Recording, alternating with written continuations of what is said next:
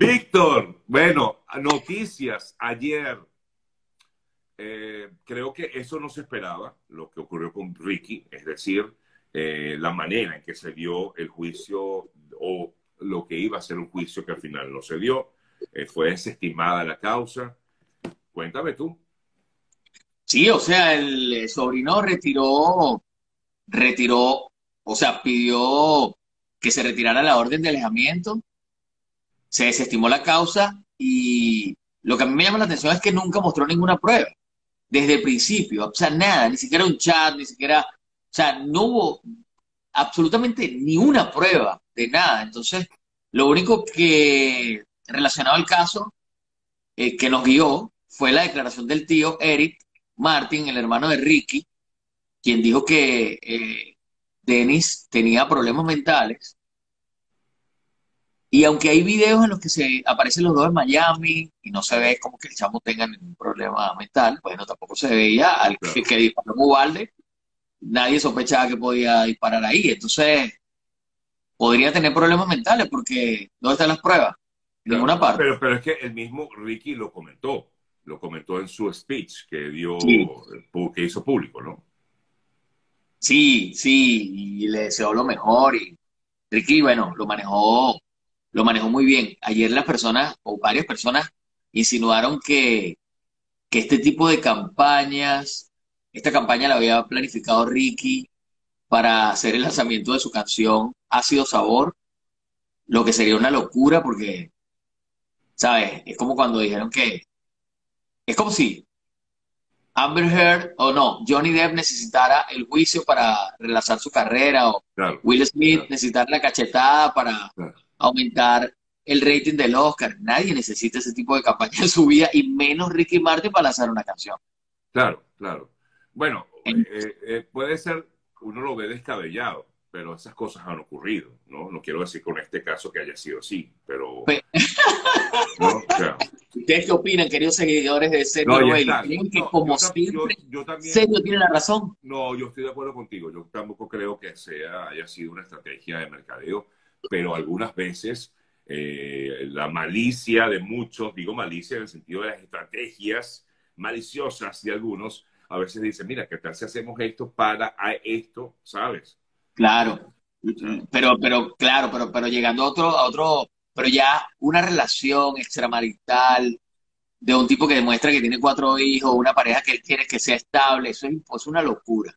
Y menos con incesto sería castigado, pudo haber sido castigado con 50 años según la ley puertorriqueña. No, pero es que además era muy delicado, porque no exactamente, porque es un tema ya de incluso de incesto, porque estamos hablando de relaciones en todo caso con un familiar y un familiar prácticamente directo, ¿no? Eh, pero yo vi las declaraciones de Ricky, me parecieron muy sinceras, lo, lo vi muy sincero, lo vi que se vio afectado por buen tiempo por esta situación. Y, bueno, bueno, por lo menos salió airoso de, este tema, ¿no? Sí, ganó, definitivamente ganó, es inocente, inocente hasta que se demuestre lo contrario y no se demostró lo contrario, así que es inocente Ricky Martin. Y bueno, lo único malo fue que, eh, ¿sabes? El momento fue un, o sea, generó un shock. Sí. Generó un verdadero shock. Ricky se va a estar presentando este fin de semana en el Hollywood Bowl y, bueno, a tratar de continuar con, con su carrera, pero me imagino que bastante afectado. Muy contento porque ganó, pero al final, ¿sabes? Ganó y lo que ocurrió con el juicio es como hacia el público, pero él internamente, su familia, Ahí hay una hoguera. Debe haber, y, seguramente generar roces y seguramente algún tipo de, ruptura familiar debe haber internamente. Y bueno, este, yo creo que, bueno, que no, no, es sencillo manejar este tipo de cosas, lo, lo, imagino, pues debe, debe ser así.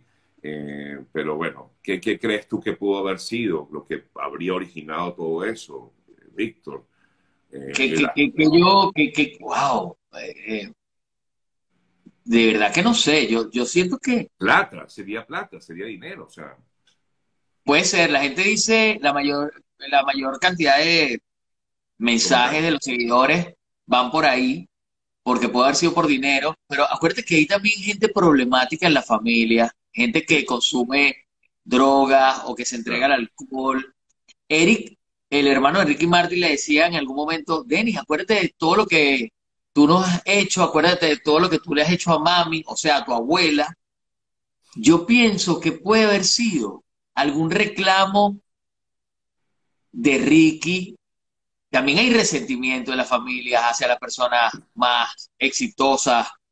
En algunos casos se han visto casos, aquellos de Caín y Abel, eh, ¿sabes? Eh, en las familias a veces hay, hay personas exitosas, hay otras que no lo son. El sobrino queriendo de repente tener fama o tiene problemas con ese tío, no se la llevan bien porque el sobrino le hace cosas a la abuela que no sabemos a qué se refería Eric. Claro. Quizás lo reprende Ricky y él para, vengarse, para vengarse planificó hacer eso y te va a destruir la carrera, voy a decir tal cosa. Claro. ¿Sabes? Eso, eso puede haber venido por ahí, porque bueno, se han visto casos, hay ovejas negras en la familia y definitivamente Dennis es la oveja negra de esa familia, porque llegar al juzgado a solicitar una orden de protección. ¿sabes? de protección por violencia doméstica y decir que tuvo una relación de siete meses con el tío. Eso es una locura. Sí, sí, sí, Eso es una locura de marca mayor. Entonces, creo que puede haber venido quizás por, por algún tipo de problema por, por el comportamiento de él. Pero ahora, Ricky tiene un juicio pendiente con su ex manager.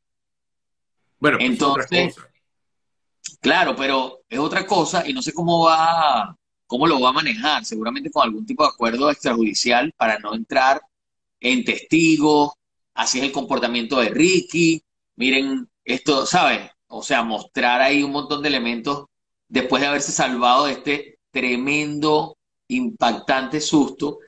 Eh, siendo asesor de Ricky Martin, le diría, ¿cuánto que le debes a la Sí, sí. Sí, ¿sabes?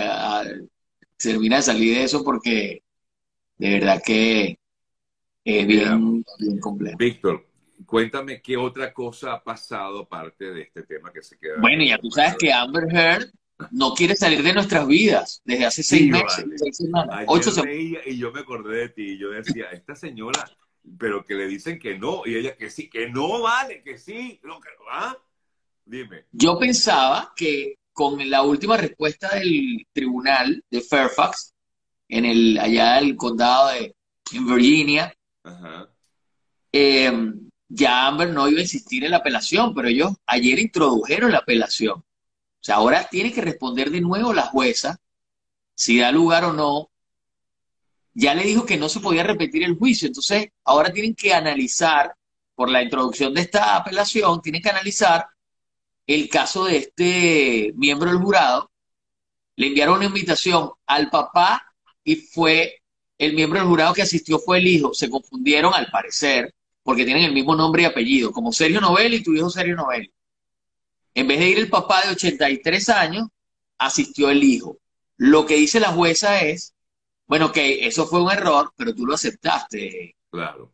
Le dice al equipo legal de Amber Heard, ustedes lo aceptaron, ustedes chequearon todos todos los, ¿sabes? Las credenciales del jurado, ustedes chequearon que no ocurriera nada, o sea, que nada estaba fuera de orden y no hay ninguna prueba de que hubo fraude con la participación de ese jurado. Y de paso, Amber Heard dice que ella es la que tiene las pruebas y ella demuestra un problema mental grave porque ella ni siquiera se ha dado cuenta todavía de que todos notamos claramente que ella estaba mintiendo. Por eso fue que aumentó el apoyo a Johnny Depp, que llegó a ese juicio prácticamente solo y sin apoyo, solo y sin amigos llegó Johnny Depp a ese juicio. Porque todos sospechábamos, hasta tú dijiste aquí, de hecho fuera del aire, serio me dijo, Víctor, ¿tú qué opinas? Tú fuera del aire, serio me dijo, ¿tú no crees que de repente le pegó. Yo le digo, pero claro, eh, nosotros podemos pensar. ¿por, qué, ¿Por qué dices eso al aire? no, no, porque. no, porque son preguntas que se hacen. No, pero vamos a suponer que fue al revés.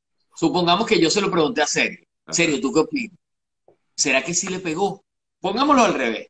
¿Sabes? O sea, ¿qué opinas tú? Tú me estás preguntando. claro, de alguna forma uno, uno empieza y dice, pero pues, ¿será que en verdad el pana le dio? Claro, porque puede pasar, puede pasar, pero el tema era, ¿dónde está la prueba de eso? Claro, claro. No va a tener ninguna prueba. Y lo grabó 60 mil veces. ¿Sabes? Porque yo no conozco, de, yo no he visto en ningún juicio una pareja que se haya grabado tanto como Amber Heard y Johnny Depp.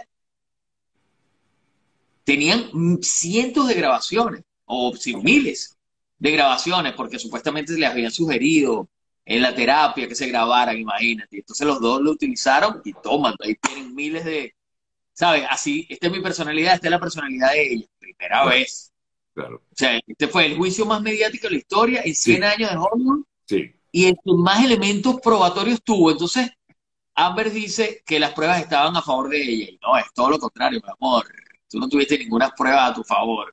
Sea, Johnny tiene todas las pruebas a su favor y por eso ganó el juicio. El jurado además votó de manera unánime y yo no sé a dónde quiere llegar ella con esa apelación, porque ya ya será terminar de perder lo poco carrera que le quedará.